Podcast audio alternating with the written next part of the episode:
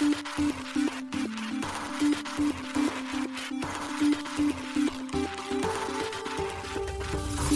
しい経済ニュース。この番組では現当社のメディア新しい経済が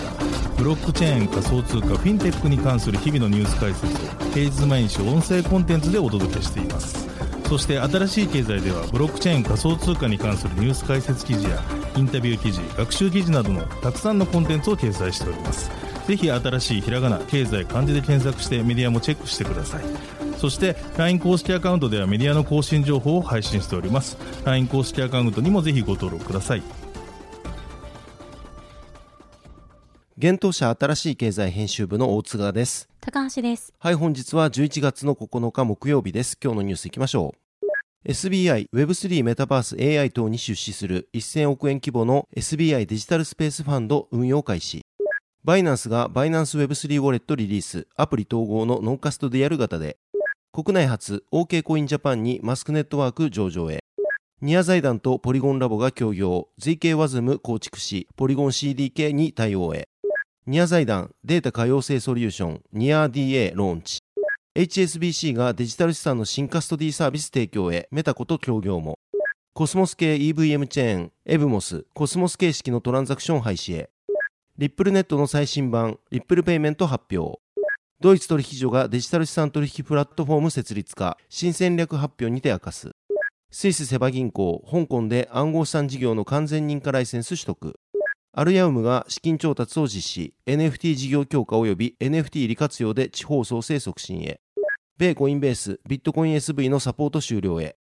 一つ目のニュースは1000億円規模の SBI デジタルスペースファンドが運用開始というニュースです。SBI ホールディングスが Web3 やメタバースへ投資する1000億円規模の SBI デジタルスペースファンドの運用開始を11月9日に発表しました。同ファンドは SBI ホールディングスの100%子会社でベンチャーキャピタルファンドの運用管理を行う SBI インベストメントが運営を行います。なお、同ファンドの正式名称は SBI ベンチャーファンド2023投資事業有限責任組合ということです。同ファンドの投資対象は Web3 メタバースなどのデジタルスペースに加え、これまで SBI が注力してきた AI、フィンテック、ヘルスケア、DX、クライメートテックなど今後の成長産業と見込まれる幅広い領域の革新的技術、サービス領域になるといいます。また、同ファンドの投資家には既存投資家である三井住友銀行や第一生命保険、みずほ銀行、福岡銀行が参加しているほか、新たな投資家として日本生命保険相互会社やマンダム、サンヨー食品などの機関投資家及び大手事業会社から出資を受けているとのことです。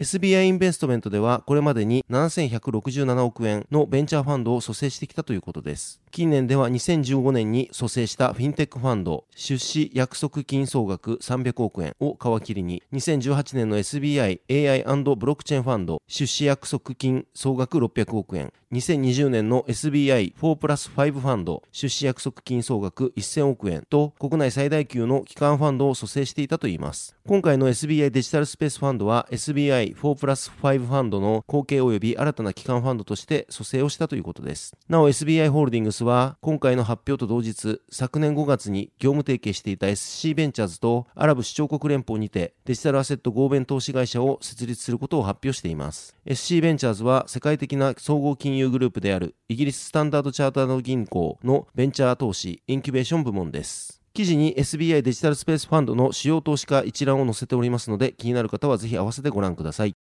続いてのニュースはバイナンス Web3 ウォレットがリリースというニュースです。大手海外暗号資産取引所バイナンスがバイナンス Web3 ウォレットの提供開始を11月8日に発表しました。発表によるとこのウォレットはバイナンスアプリ内で稼働するセルフカストディ型であるといいます。なおバイナンスは先日6日に次の10億人を受け入れる鍵を8日に発表するとしていました。今回のウォレットがこれに当たると思われます。発表によると、バイナンス Web3 ウォレットは、バイナンスアプリを使用して数秒で作成できるということです。ただし、新しい経済編集部が確認したところ、日本国内からは同ウォレットの作成はできませんでした。なお、米国からのアクセスについても、バイナンス US のアプリダウンロードのページへ進むことになるようです。さらに、同ウォレットはシードフレーズや秘密鍵を気にすることなく作成が可能ということです。これにはマルチパーティーコンピューティング MPC 技術を利用しているからだといいます。なお MPC とは複数の主体が暗号化されたデータを持ち寄った場合に個々のデータセットを復号することなく最終的な計算結果から得られることを可能にする暗号技術のことです。同ウォレットは MPC 技術により秘密鍵が3つのキーシェアに分割し保存されるということで単一のキーシェアではウォレットにアクセスできないといいます。これにより秘密鍵が侵害されるリスクとシステムの脆弱性が軽減されるということです。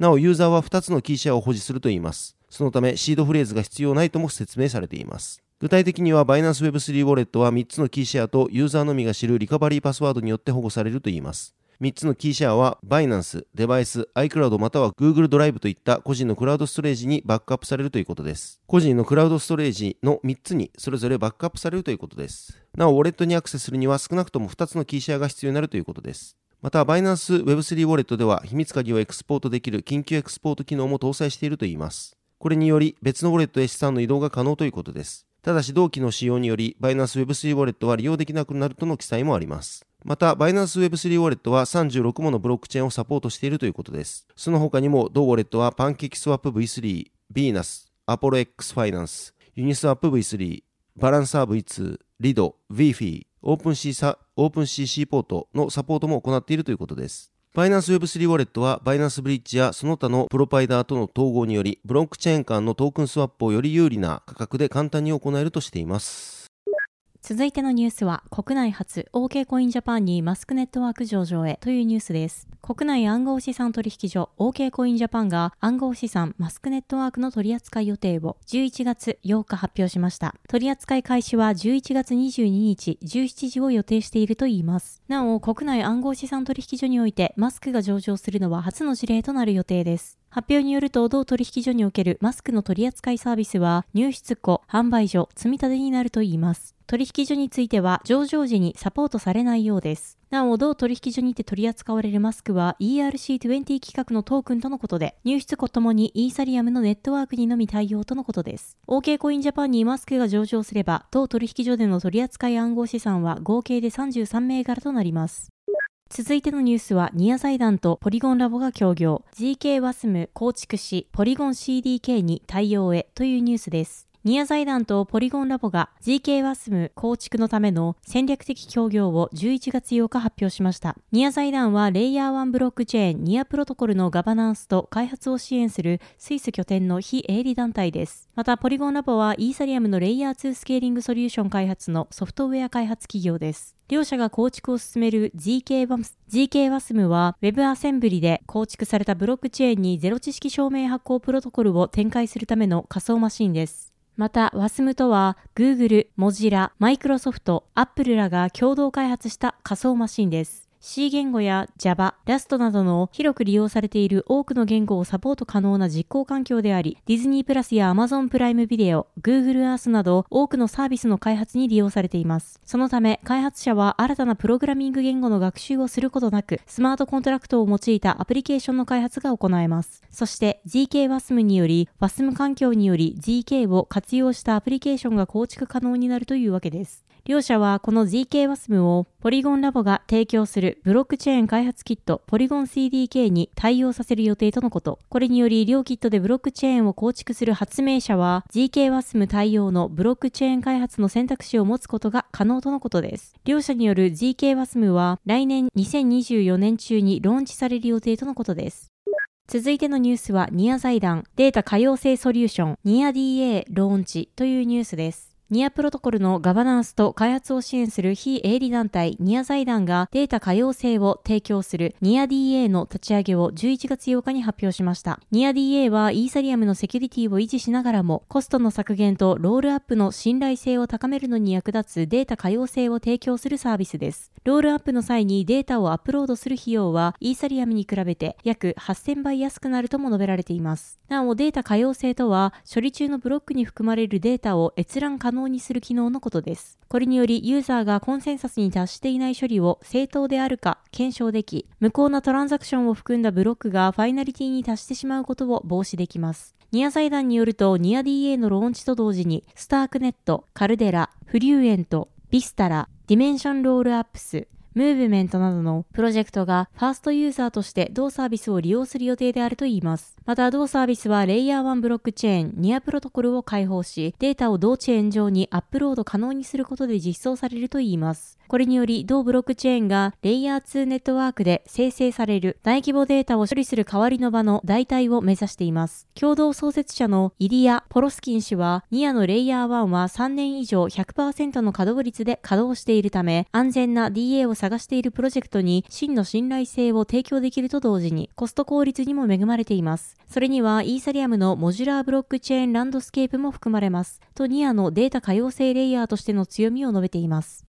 続いてのニュースは HSBC がデジタル資産の新カストディサービス提供へメタコと協業もというニュースです。英国ロンドンに本社を置く大手銀行 HSBC がデジタル資産の新たなカストディサービスをローンチする予定だと11月8日発表しました。発表によれば同サービスはトークン化された証券に投資する機関投資家向けに設計されたとのことです。なお同サービスは米フィンテック企業のリップル社が買収したスイスのデジタル資産関連企業メタコと協業し2024年に開始予定といいます。HSBC はデジタル資産発行プラットフォーム HSBC オリオンを運運営しており、最近は現物の金のトークン化を開始しています。提供予定のカストディサービスはこれらサービスを保管するものであり、これらを組み合わせることで HSBC の機関投資家向けの完全なデジタル資産サービスが形成されると HSBC は述べています。さらに HSBC はメタコのデジタル資産カストディ及びオーケストレーションサービスであるハーモナイズを新サービスの一部として利用する意向を示しました。このことによりデジタル資産運用のセキュリティと管理一元化を強化するとのことです。ちなみにメタコのハーモナイズはスイス、ドイツ、トルコ、フランス、英国、米国、シンガポール、オーストラリア、香港、フィリピンなどで提供されており、欧州のメガバンク、BNP パリバやドイツで資産規模第2位の銀行である DZ 銀行など、世界のカストディアンや大手銀行、金融機関、企業に採用されています。HSBC の証券サービス部門チーフデジタルデータイノベーションオフィサーのズー・クワン・リー氏は資産運用会社や資産所有者からデジタル資産のカストディやファンド管理に対する需要が高まっていると述べています。またメタコの CEO であるエイドリアン・トレッカーニ氏は金融資産とリアルワールドアセットのトークン化は勢いを増しており規制対象の金融機関にとって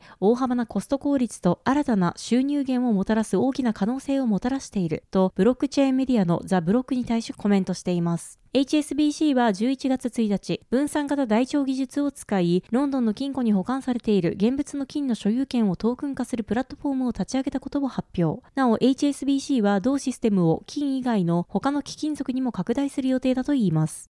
続いてのニュースは、コスモス系 EVM チェーン、エブモス、コスモス形式のトランザクション廃止へというニュースです。コスモスエコシステムの EVM チェーン、エブモスがコスモス形式のトランザクションのサポートを終了し、イーサリアム形式のトランザクションのみをサポートすることを11月7日に発表しました。エブモスはコスモスエコシステムのコアコンポーネントとして実装される IBC を統合した同エコシステム内の EVM チェーンです。現在はコスモス形式のトランザクションとイーサリアム形式のトランザクションをサポートしており、互換性の維持に関する課題を抱えています。エブモスによると、今回の決定は、イーサリアムとの連携を強めることで、同チェーンの運用効率を向上させ、イーサリアム開発者とより緊密に連携することで、ユーザーへの価値提供を迅速に進めることが目的だといいます。発表によると、コスモス形式のトランザクションが完全に廃止されるのは、2024年の第3四半期の予定です。ユーザーはそれまでにイーサリアム形式のシステムへ移行する必要があるとのことです。なお、移行期間中にコスモス形式のトランザクションで発生した取引手数料は100%バーンされ、流通から削除されるといいます。また、完全にサポートが終了すると、コスモス形式のトランザクションはエラーになるとのことです。なお、この変更により、ユーザーや開発者にいくつか影響があるとのこと。具体的には、ケプラーなどのコスモス用ウォレットを使用して、エブモスに利用するユーザーは、メタマスクなどの EVM 用ウォレットへの移行が必要です。また開発者はトランザクションの構築やブロードキャストにイーサリアムベースのシステムを利用するよう移行が必要です。今後はトランザクションだけでなく、ステーキングやガバナンスなどもイーサリアムの形式に統一される予定であり、その上で IBC によるデータ通信などのコスモスの機能へのアクセスを可能にするといいます。エブモスは7月、コスモスエコシステム内のアプリケーションに対して EVM 環境からアクセス可能にする機能、EVM 拡張機能を公開しました。現在すでにコスモスコア機能の一部に対しては EVM 拡張機能からアクセスでき、今後もアクセスできる機能が追加されていくと述べられています。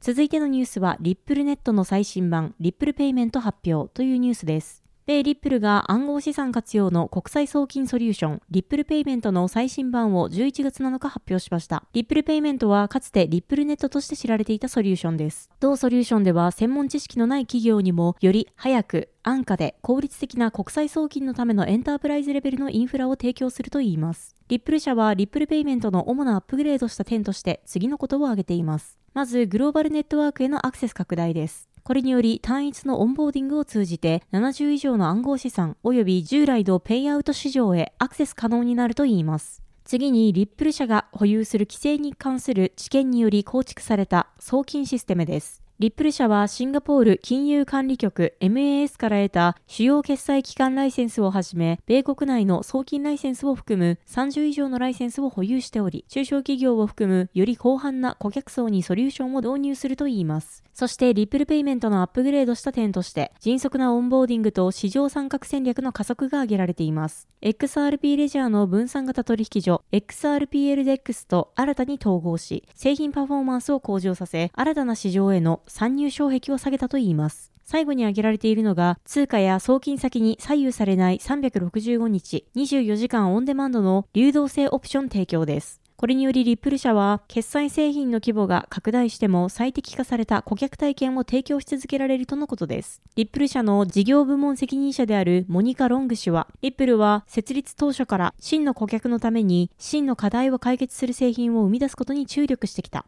直感的なエンドツーエンドのエンタープライズ体験のために、これら流動性管理、オフランプ、トークン化、カストディ技術、コンプライアンスなどの要素をリップルペイメントに統合することは、暗号資産の利点をあらゆるビジネスにとって利用しやすくするためのリップルの自然な次のステップだと述べています。また、リップル社のペイメントプロダクトリーダーであるブレンダン・ベリー氏は、リップルではかねてより送金がデジタル資産におけるキラーアプリであると考えていた。そのビジョンを達成するには、企業ユーザーが現実世界の課題を解決するためのシームレスな顧客体験が必要。これまで以上に多くの企業がブロックチェーンに真の有用性を見出している中、私たちの目的は、オプション性、スピード、使いやすさ、コンプライアンス、その全てを一つの包括的な製品としてお客様に提供することだと述べています。リップル社は今年4月、企業による暗号資産の複雑な流動性管理を排除するためのプラットフォーム、リクイディティハブを正式リリースしています。リクイディティハブはマーケットメーカーや取引所、OTC デスクなどの提供により暗号資産の流動性を必要とする企業が24時間365日最適な価格で様々な暗号資産を調達してすぐに利用できるソリューションです。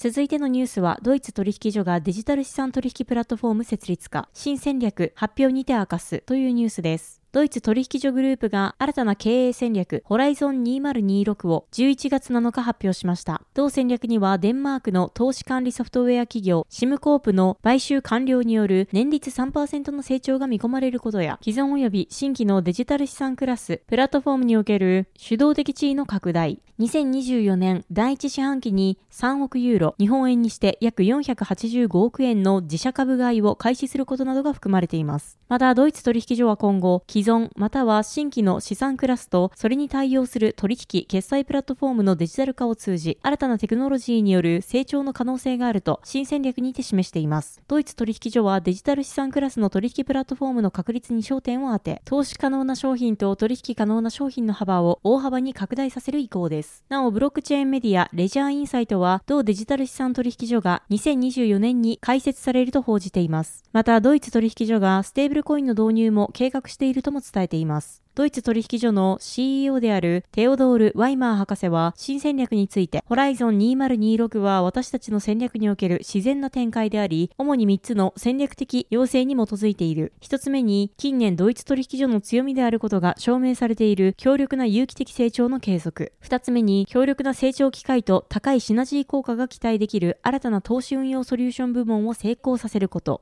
そして3つ目は取引クラスのデジタル化における主導的役割を拡大することだと述べています。ドイツ銀行はデジタル資産に積極的です。2021年6月にはスイスのデジタル資産関連企業であるクリプトファイナンスの過半数株式を取得したことを発表。機関投資家や専門家の顧客にデジタル資産の取引、保管、投資を提供しており、オルタナティブ投資ファンドも蘇生しています。また、ドイツ取引所は分散型台帳技術を活用したデジタル証券のポストトレードプラットフォーム D7 を立ち上げており、これまでに4000件、30億ユーロ、日本円にして約4850億円以上のデジタル証券が発行されているといいます。この発行ソリューションを利用しているパートナーについては、コメルツ銀行、デカ銀行、KFV、LBBW、ウォントベルなどがあります。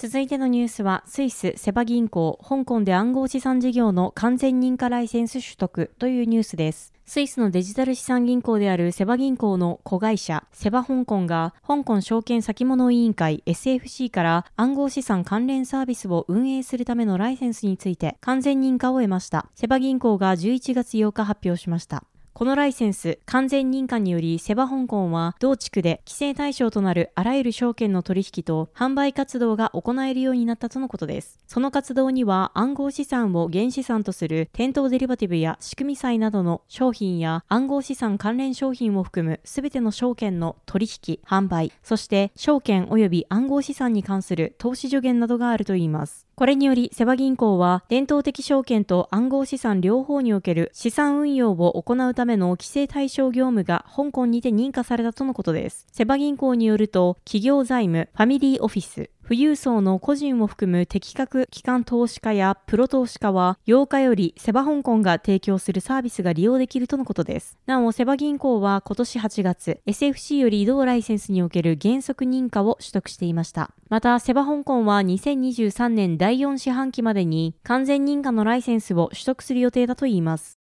続いてのニュースは、アルヤウムが資金調達を実施、NFT 事業強化及び NFT 利活用で地方創生促進へというニュースです。アルヤウム社がプレシリーズ A エクステンションラウンドの資金調達を実施したと11月8日発表しました。なお、今回の調達はファーストクローズであり、セカンドクローズをもって同ラウンドは完了するとのことです。ファーストクローズにおける取引先は北洋銀行、JPYC 社、クリプトゲームズ、個人投資家等で構成されており、調達額などは不明です。アルヤウム社は今回の資金調達を経て、さらにふるさと納税 NFT 事業、観光 NFT 事業を展開するとしています。アルヤウム社は10月25日、日本円ステーブルコイン JPYC を取り扱う JPYC 社との業務提携も発表しています。アルヤウム社は公共領域でステーブルコインを活用するための施策として、返礼品 NFT に特化したふるさと納税ポータルサイト、ふるさと納税 NFT 上での JPYC 決済を導入するとのことです。さらに JPYC による住民税の納付を実現するための自治体への共同提案を行っていくといいます。アルヤウム社は NFT による地方創生を促進するため、全国の自治体向けにふるさと納税 NFT、観光 NFT ソリューションを提供する札幌発のスタートアップです。昨年12月にはプレシリーズ A ラウンドによる総額4000万円の資金調達を実施していました。このラウンドには既存株主のスカイランドベンチャーズとスパークルが参加していました。なお、この際の調達資金の使途は NFT を軸にした観光 DX の推進に利用するとのことでした。また、2021年12月にはシードラウンドで総額2100万円の資金調達を実施。スカイランドベンチャーズのほか、ヒーローズの代表取締役、コー CEO の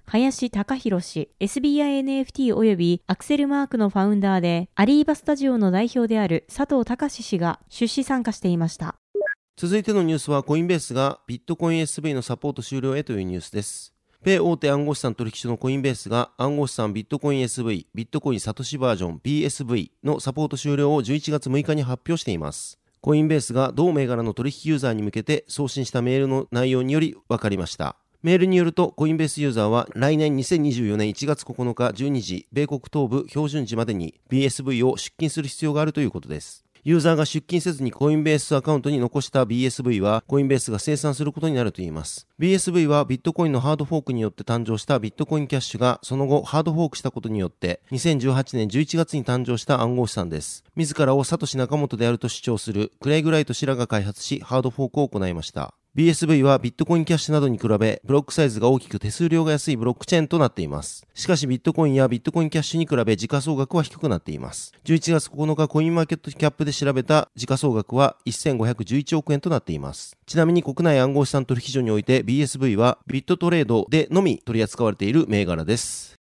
はい、本日のニュースは以上となります。このように私たち、新しい経済編集部では、ブロックチェーン暗号資産に関するニュースを平日毎日ラジオで配信をしております。本日ご紹介したニュースはすべてサイトの方に上がっております。ぜひサイトの方も見に来てください。新しいひらがな、経済漢字で検索して見に来ていただければと思います。それでは本日はありがとうございました。ありがとうございました。